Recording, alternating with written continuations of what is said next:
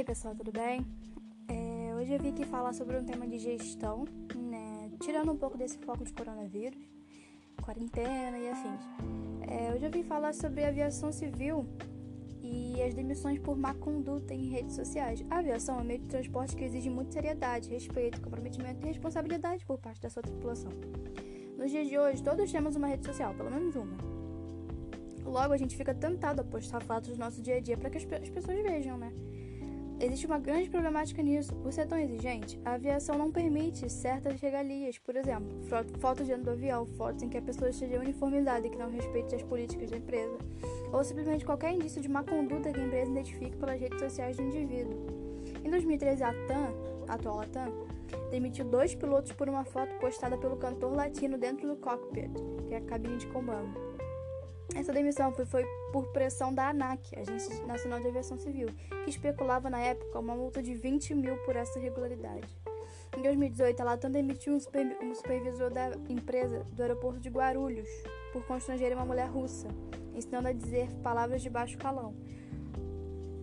Palavras essas que ela não fazia ideia do que significava. A empresa alegou que esse tipo de comportamento não coincide com seus valores e que repudia totalmente qualquer ofensa por discriminação. Esses casos e mais alguns outros saíram em noticiários, mas basta conhecer alguém que trabalha em alguma empresária para saber que os casos vão muito além do jornalismo.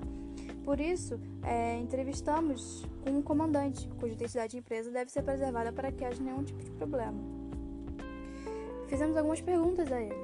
A primeira é: como vocês, funcionários em geral, são instruídos sobre o que postar ou não? A resposta dele foi: abre aspas. Existe um curso de ética que é obrigatório durante nossa formação dentro da empresa. Lá é dito como se portar. Fecha aspas. A segunda pergunta: o que em hipótese alguma se pode postar? A resposta dele foi: abre aspas. Informações sobre ocorrências de voo, problemas com passageiros, e-mail que só pode ser passado para, para os funcionários ou até mesmo dados financeiros da companhia. Fecha aspas. A terceira pergunta: o que vocês são encorajados a postar? Abre aspas. Nós não podemos infringir os valores ou as políticas da empresa com nossas postagens. Então, o que vários de nós fazemos é simplesmente evitar qualquer tipo de opinião, assunto polêmico ou informação demais relacionada à companhia. Fecha aspas. Bom, é, isso vale ressaltar que isso varia de empresa para empresa. Por exemplo, a Latam é uma empresa mais reservada a Gol, digamos que é o meio termo, não é tão reservada assim, é, é mais ligada nas redes sociais. Já a Azul, ela incentiva os seus funcionários a postarem, porque ela não, não, não investe em propaganda de televisão, ela investe em propaganda na internet, sabe?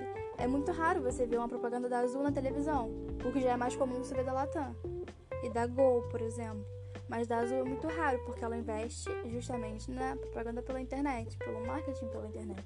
Tanto que a maioria dos comentários que você vê na, no Facebook, até mesmo no TikTok, é, no Instagram, no Twitter, são da Azul. Porque eles têm mais liberdade no que postar. Óbvio que existem limites dentro disso. Não pode postar foto é, depredando de alguma forma o, a aeronave. Não pode infringir as políticas em geral. Então, existem limites nisso, mas isso varia muito de empresa para empresa.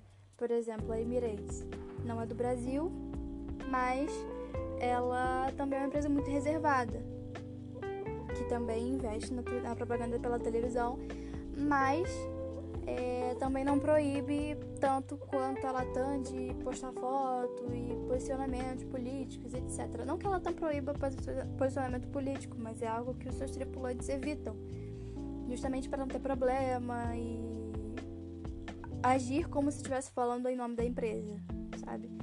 É, quando eu fui entrevistar esse comandante, ele disse que teria que falar primeiro com, a, com algum representante da empresa para saber se podia falar isso em nome da empresa. Eu falei, não, relaxa, você não vai falar em nome da empresa. Tanto que eu preservei o nome, a empresa, a identidade dele em geral. E é isso. É, hoje em dia, com a rede social, as pessoas é, se sentem numa terra sem lei, que podem falar tudo, podem agir de todas as formas. É, Ontem mesmo eu tava no Twitter e eu vi uma menina sendo fazendo apologia ao nazismo e conseguiram achar o LinkedIn dela e onde ela trabalha, enviaram mensagem pro trabalho dela e ela acabou sendo demitida. Então, assim, é por isso que as pessoas evitam, até mesmo para não dar esse tipo de problema. E é isso, pessoal. Essa foi a minha abordagem de hoje. Espero que vocês gostem. Obrigada. Tchau, tchau. Fiquem em casa.